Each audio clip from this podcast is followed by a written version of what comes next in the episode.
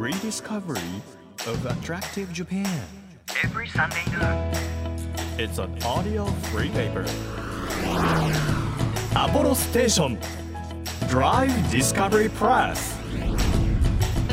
8月20日日曜日時刻は12時となりましたアポロステーションドライブディスカバリープレス編集長のホラン千秋ですあの夏になるとあのうなぎもううなぎ食べるの夏いいよねみたいな感じになると思うんですよ。で私もうなぎが本当に大好きでこの間仕事の後に会社の人たちとみんなでせっかくだからうなぎ行こうかっていう話になったんです。で静岡で仕事だったのかな？で急いでうなぎ屋さん探してでちょうどね牛の日の前後だったかなんかでいやもう予約取るの大変かなみたいな話をしてたんですけど結果的に1個見つかって行ったんですよ。行ったらさもうなんていうのもうガチのやつっていうか大衆的なやつじゃなくて値段って意味じゃないんですよ。もう雰囲気がもう喋るな危険みたいな。シーン。っていううなぎ屋さんだったのね。でそういうお店だから全然しょうがないんだけど私はもう本当にバラエティ発揮しちゃうので美味しい時とかうーみたいな。もうリアクションが大きいんですよ。なんですけどもそのリアクションを全て殺された感じ。本当にねあの大変だった。大変だったとか言って美味しかったんですけど喋らずに黙々と3人で行ったんですよ3人で黙々とうなぎを食べるという貴重な経験をしまして。いやでも美味しかったですね。皆さん夏になると食べたくなるもの何かありますか？やっぱ冷たいもので食べたくなると思うんですけど今日は冷たいものの話ではないんです。この番組はですね日本全国さまざまな場所にスポットを当てて普段気がつかなかった日本の魅力を再発見していく耳で聞くフリーペーパーです。今日はですね先週に引き続きプラネタリウム特集なんですよ。プラネタリウム今ほらカップルシートとかさ特別な面白シートみたいなのがあって本当に充実してるんですよね。だからさっき今日冷たい話じゃないって言ったんですけどもしプラネタリウムに行って一人で隣で私の場合ですよ。私の場合隣でカップルがイチャイチャし始めたらそれは確かに冷たい話かもしれない。さーって引くかもしれないけどでもそれも彼らの人生だから。ということで誰が行っても楽しめるプラネタリウムをですね今日もプラネタリウムクリエイターの大平孝之さんにお話しいただきますので本当に奥が深くてでいろんなプラネタリウムがありますし星の魅力って掘っても掘っても終わりがないんだなっていうこう無限の広がりをですね今日も皆さんに感じていただければなというふうに思います。1ページ1ページ紙面をめくるように輝きあふれる日本各地の情報と素敵なドライブミュージックをお届けする。音のフリーペーパーアポロステーションドライブディスカバリープレス。今日もどうぞ最後までお付き合いください。アポロステーションドライブディスカバリープレス。この番組は出光興産の提供でお送りします。耳で聞くフリーペーパーアポロステーションドライブディスカバリープレス。改めまして編集長のホラン千秋です。毎週個性あふれるゲストをお迎えしているこの番組。今日は先週に引き続きプラネタリウムクリエイターの大平孝之さんに来ていただいています。今日もどうぞよろしくお願いいたします。はい、よろしくお願いします。もう本当に先週星についてそれからプラネタリウムについてこんなにいろんな種類があるんだとかこんないろんな可能性があるんだっていうところにも本当魅了されてしまいましてはい、ぜひこれラジオを聞いてくださってる皆さんにもこれ思い出に残ってるなみたいな上映。そうだな、思い出に残ってるっていうと、はい、あのもう10年ぐらい前になりますけど、うんうん、六本木ヒルズのね、はい。あれ52階かのギャラリーでほうほうほう大きなギャラリーなんですけど、そこでスカイプラネタリウムっていうのやったんですけど、それはもうそのギャラリーの空間どうも置けないんですよ。やっぱり天井があるんで。うんうんだけどそこで歩いて楽しむプラネタリウムっていうのを初めて作ったんですけどそこでまあ大都会の真ん中なんでこう都市の模型があるんですよね。うんで東京大都会の模型にプロジェクションマッピングでこの夜景を表現して、うんそれで上に星空出すみたいなことをやったんですけど、まあ、大変でしたけど面白かったですね。へそれであとね 3D スカイウォークって僕ら名付けたんですけど、えはい LED で星をね何千個も本物の星の座標に配置するんですよ。で要するにこうワイヤーで吊ってるんですけど見えないんで浮いてるように見えるわけですよね。はいその中を人が歩くんですよ。うんそうすると星の海の中を人が歩いている感じ綺になる麗でその中でカップルが歩いていくわけですよ。は私僕たち一緒に宇宙を旅してるねとか言いながらね。い、いけないいけないいけないいいのよ。いやいやいのよ。それが、はい。それがいいんだから。それがいいんですよ、ははい。いそういうのもう一日ね一日で1万人を突破しましたね、ピークで。えー、うわはそれは大変だったけどはい。あとは全天球プラネタリウムというのをやりましたね。全天球プラネタリウム、この上から下まで全部映像で出せるプラネタリウムとかね。へえそれはそういう施設というか設備があるんですか、それもね仮設です。あの国際フォーラムでね2ヶ月ぐらいやったのかな？うーん。これねテレビ東京さんと一緒にやったんですけど、はい。全部そのこういう仮設の丸い10メートルぐらいのドームを作ってその中にこう人が入るんですよ。すると上から下まで全部ね宇宙に包まれるっていうね。はい。すごいロマンチック。はいいや大変でしたけどね。でもねお客さんもみんな喜んでくれましたね。楽しんでる方はいいですよね、はい本当にその大変さとか知らずに、はいただ美しいね綺麗だねって、まあ、もちろんそれを楽しみに来てるんですけど、作ってる方はやっぱ大変なんですね。まあ大変ですね。でも大変だけどやっぱり嬉しいですよ。はい、やっぱりそれれがやっぱり好きでやってるんでで自分でどんどん大変にしちゃうんですよもっともっとこういう風にしたらもっとよくできるってね思っちゃうんで最初に作ろうと思ってるものよりも大体こうねある程度、うん、現実に落とし込むっていうのはあるんでしょうけど一般的には、僕はどっちかっていうと最初の目標よりもね自分であまだできるぞまだできるぞってね持ってっちゃうんですよ目標を勝手に。発注した側からするとありがとうございますですよね。あまあまあそうですね、うんでもそれがあるから今があるんだと思います。はいもうおひれさんに頼めば、はいもう期待以上のものが返ってくるっていう皆さん。まあそう思ってくれるといいいいですよね。でもまあもちろんねただ僕一人でできることじゃないんで、はい。大体その発注した側もね巻き込まれてくんで大平さんと仕事をするとすごくいいものはできるけど僕たちも大変だみたいな、なるほどね。頼んだら終わりじゃなくて。はい。はい。まあそれは付き合わされるわけですから。まあでもそれも思い出になってねまたやりましょうみたいになるんで、はいそれはもう嬉しいですね。あはい、逆にプラネタリウムって本心を言うとですねあの世の中に絶対必要なものじゃないんで僕は技術者としてこればっかりやってていいのかなって結構悩んだ時期ありましたよ。はいどうしてですか？あのこんなに人類が大変な時にもっとその医療とかエネルギーとかもっと生きていくために必要なことをやんなきゃいけないんじゃないかなって自分でも思いましたし人から「いやプラネタリウムの大平さんみたいに素晴らしいことをやって」とかって言われると逆になんか肩身狭くなっちゃったりして。いわゆるねそのエッセンシャルワーカーっていうかね、はいはいそういう仕事をやるべきではなかろうかと思ったんですけどうん、ある時自分の映し出してる星空を見てたくさん星が映っててこれが本物の実際に映ってる実際にあるわけですよね。はい。この中にもしかしてその人間みたいな生き物が住んでるかもしれないなとかそうしたら彼らから僕たちってどうやって見えるんだろうかとか、うんなんかねそういうことを考え出しちゃったんですよ。はいで今って未来がちょっと分かりにくくなってることもあるじゃないですか。はい。環境問題とか本当にどうなるんだろうなとか未だに答え見つかってないしそうしたことを考えていった時に人間にこうしたらいいだろうって答えを与えてくれるのはもしかしたら宇宙かもしれないななで宇宙に宇宙に銀河系だけで1,000億星があるわけですよ。その星の一個一個の中に僕らみたいな文明がある星ってきっとあるんですよ。はいはい。見つかってないだけで。うん、あっても全然おかしくないですよね地球がこう発展できるということは、はい同じような環境の星だっていくらでもあっていいわけですもんねもう。だって銀河系で太陽みたいな星が1,000億もあるわけですよ。はい。だからない方がおかしいですよね。まだほら遠いから見つかってないんですけどもそういう星を調べていって見つけたら比較できますよね。うん。あの星はこういう理由で滅んだとかここはこうやってうまくいってますとかもしかしたらですよその彼らが我々を見てたら例えば環境問題とかね最近のほらほらジェンダーの問題とかあるじゃないですか、はいはい。こういうのとかどう思いますってね僕うん。聞いてみたいですよね。うん。そしたら「いやー俺たち見てさっきから見てたけどこう思うよ」みたいなことをね、言ってほしいっていうかまあそこまで 一方的に言ってくれるかどうかわからないですけど まあそこまでじゃなくても観察していって他の星の文化とか社会とかをもし見ることができたら、うん当然比べられますよね、はい。そしたら相当僕らがね自分たちのことをもっと客観視できるはずなんですよ。うんうん。冷静に。僕はい、僕そういう日がね SF ではなくていつか来てほしいしそういうことができるようになって初めて僕ら人間がもっとこうお互いに謙虚になって協力し合える日が来るんじゃないかなで僕それをねもっとそういう視点をもっとみんな持とうよっていうことを伝えられるのが、もしかしたら自分ができる精一杯のことかなってねね。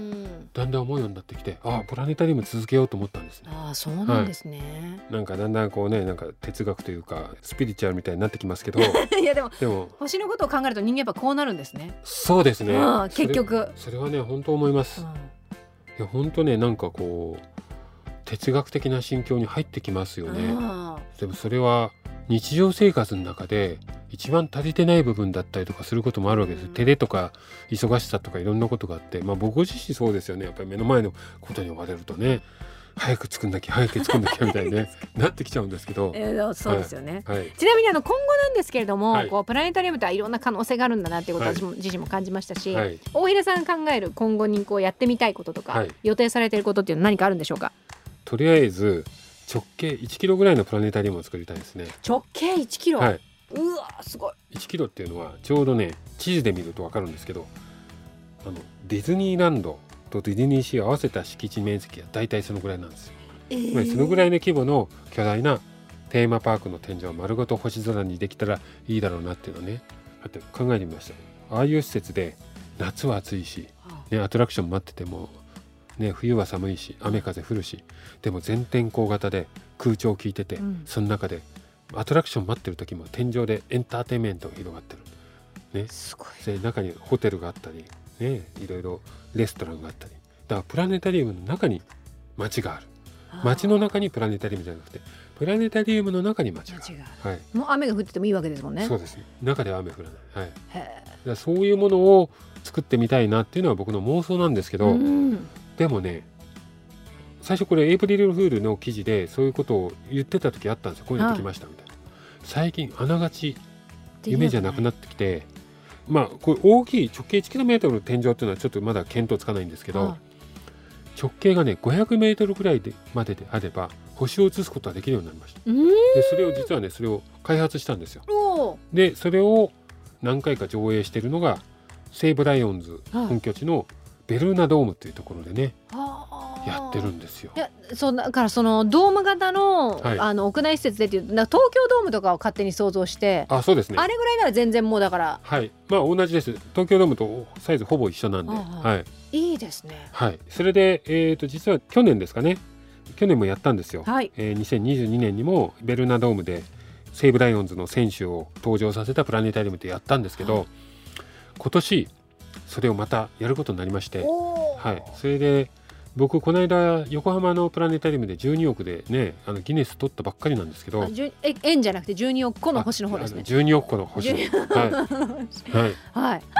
じゅ12億のね12億個のあの星のギネスワールドレコードでまあ数え切れなくて認定は7億だったんですけどとにかくギネスに認定されました。うん。今度世界最大のプラネタリウムのドームの大きさでまたギネスワールドレコードに挑戦します。はい。ーすごいじゃはいないですか、これが8月の26日に、はい。えー西武ライオンズ本拠地ベルーナドームで。うわー、はい。暑そうですね。暑い。もうね 盛り上がりますよこれは。いや、はい。確かに。もうだから本当の星空を見上げると思っはてい。行けばいいってことですよね、そうですね。本当の星空よりもはい。美しく見えるっていう、はい。まあある意味そうですね、うん。はい。そこでドーム天井ならではのエンターテインメントとともに、えー星空を映しそこでギネスの認定を見守ると。はい。そういう企画をやりますのではつい先日発表したばかりです。い、いやもはい。うすごいですよ、これはあのチケットなどは検索していただければ。そうですね。インターネットで検索してぜひご覧くださいと。い。やー、い、いロマンチックだし、はい。神秘的だし、はい。さらにあのベルナドームって外とこうつながってるから、そうなんです。よあよよくご存知で、はいはい。余計に親和性がありますよねね。そうなんですよ。外から風が吹き込んでくるね。あれ珍しいですよね。ね。野球の試合がその前にやりますのではい試合の後にプラネタリウムでさらに盛り上がると。いいですね、だからもうもしかしたら試合をご覧になった後そのままご覧になる方もいるかもしれない。あそうですね。ね。結構多いですね。前回とかそうでしたね。はい。だその試合結果によってね上映内容を少し変えるんですよ。勝ったか負けたかそうそうそう。これ結構大事でね。なるほどはい。そんねな感じで盛り上げるあーじゃあその日どうなるかっていうのはまさにその日行ってみなきゃわかんない。はいそうですね。楽しんでいただきたいと思います、そしてこれねちょっと一個伺ってなかったの、はい。あのいろんなこう星空を再現される中で大平さんがリアルで見て最も感動した星空っていうのははい。どこでしたか？これまで。そうだな。あのーいろんなところで星見てますけど最初に綺麗な星空を見たオーストラリアですね。オーストラリア、これはね高校生の時にハレー彗星っていうのが来ましてね、うんはい。その時に親に行かせてもらったんですよ。はい。まあ少しだけ僕もアルバイトでお金出しましたけどその時にハレー彗星っていうのも確かに見えたんですけど南半球の天の川っていうのは天の川がバーって見えてものすごい綺麗で。でその時に今まで見たプロが作ったプラネタリウムよりも本物っていうのはもっとすごいんだってことに初めて気づいたんですよね。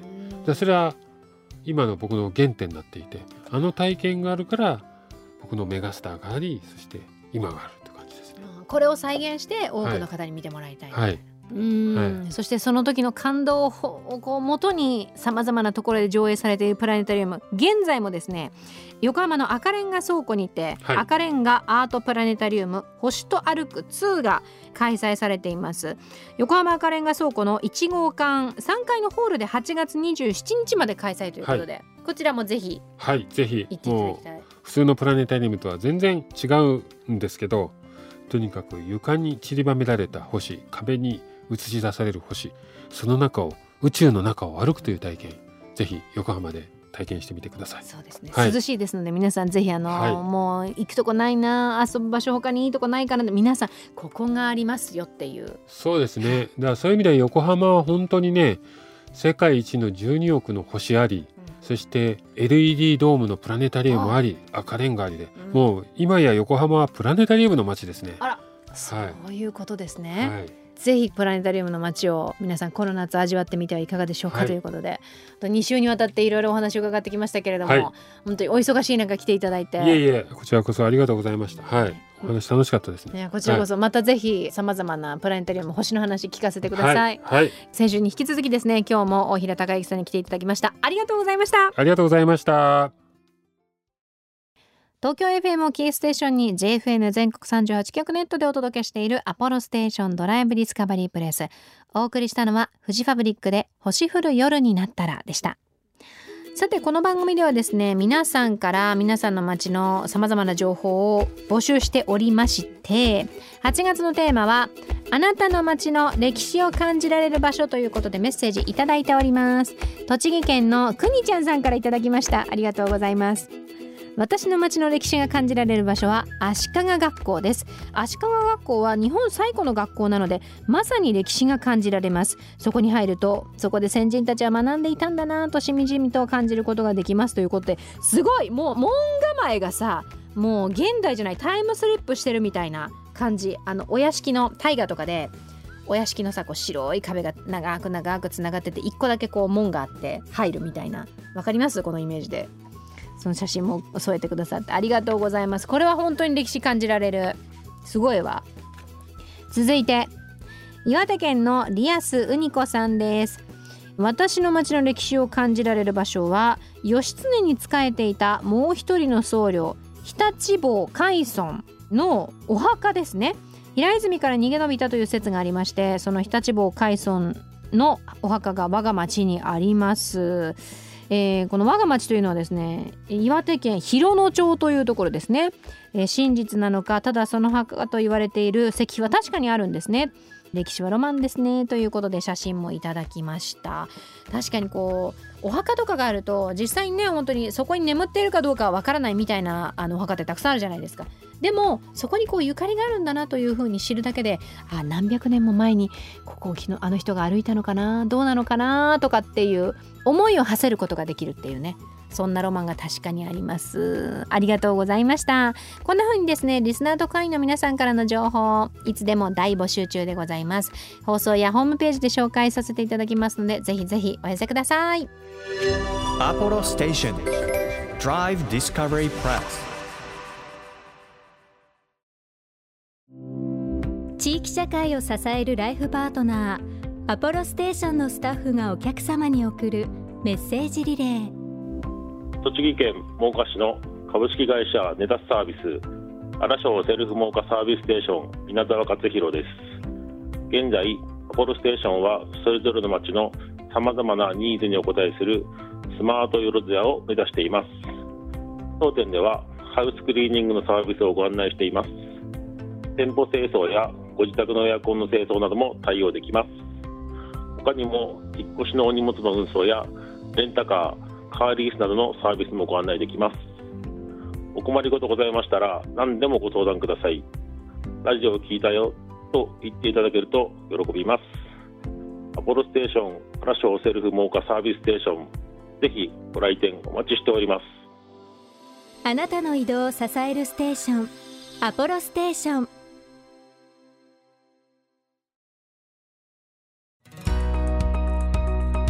東京 FM からホラン千秋がお届けしてきました。アポロステーションドライブディスカバリープレス今日は先週に引き続きプラネタリウムクリエイターの大平孝之さんに来ていただきました。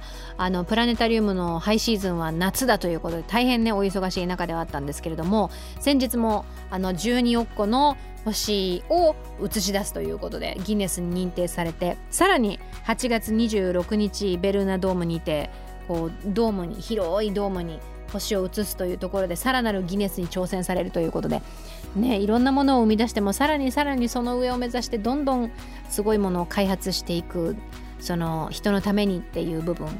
いや本当にかっこいいなと思いましたね。ぜひ皆さんもさまざまなところでこのプラネタリウム触れる機会あると思いますので行ったことないなという方は触れてみるというのはいかがでしょうか。さあこの番組では毎月テーマを設けてメッセージや写真を募集中です。今月のテーマはあなたの街の歴史を感じられる場所教えてくださいということになっていますのでぜひ皆さんのおすすめ教えてください。写真もお待ちしてますよ。情報をくださった方の中から毎月3名様に番組セレクトのとっておきプレゼントを差し上げています。今月は暑い日に飲みたい。割ってもかき氷にも使える。今日の味。イエンドウの人気シロップセットをプレゼントいたします。いろんな味5本セットですよ。欲しいという方はメッセージを添えて番組ホームページからご応募ください。日本全国さまざまな場所にスポットを当てて日本の魅力を再発見していく。耳で聞くフリーペーパー。アポロステーションドライブディスカバリープレス。お相手は編集長のホラン千秋でした。またねアポロステーションドライブディスカバリープレス。この番組は出光興産の提供でお送りしました。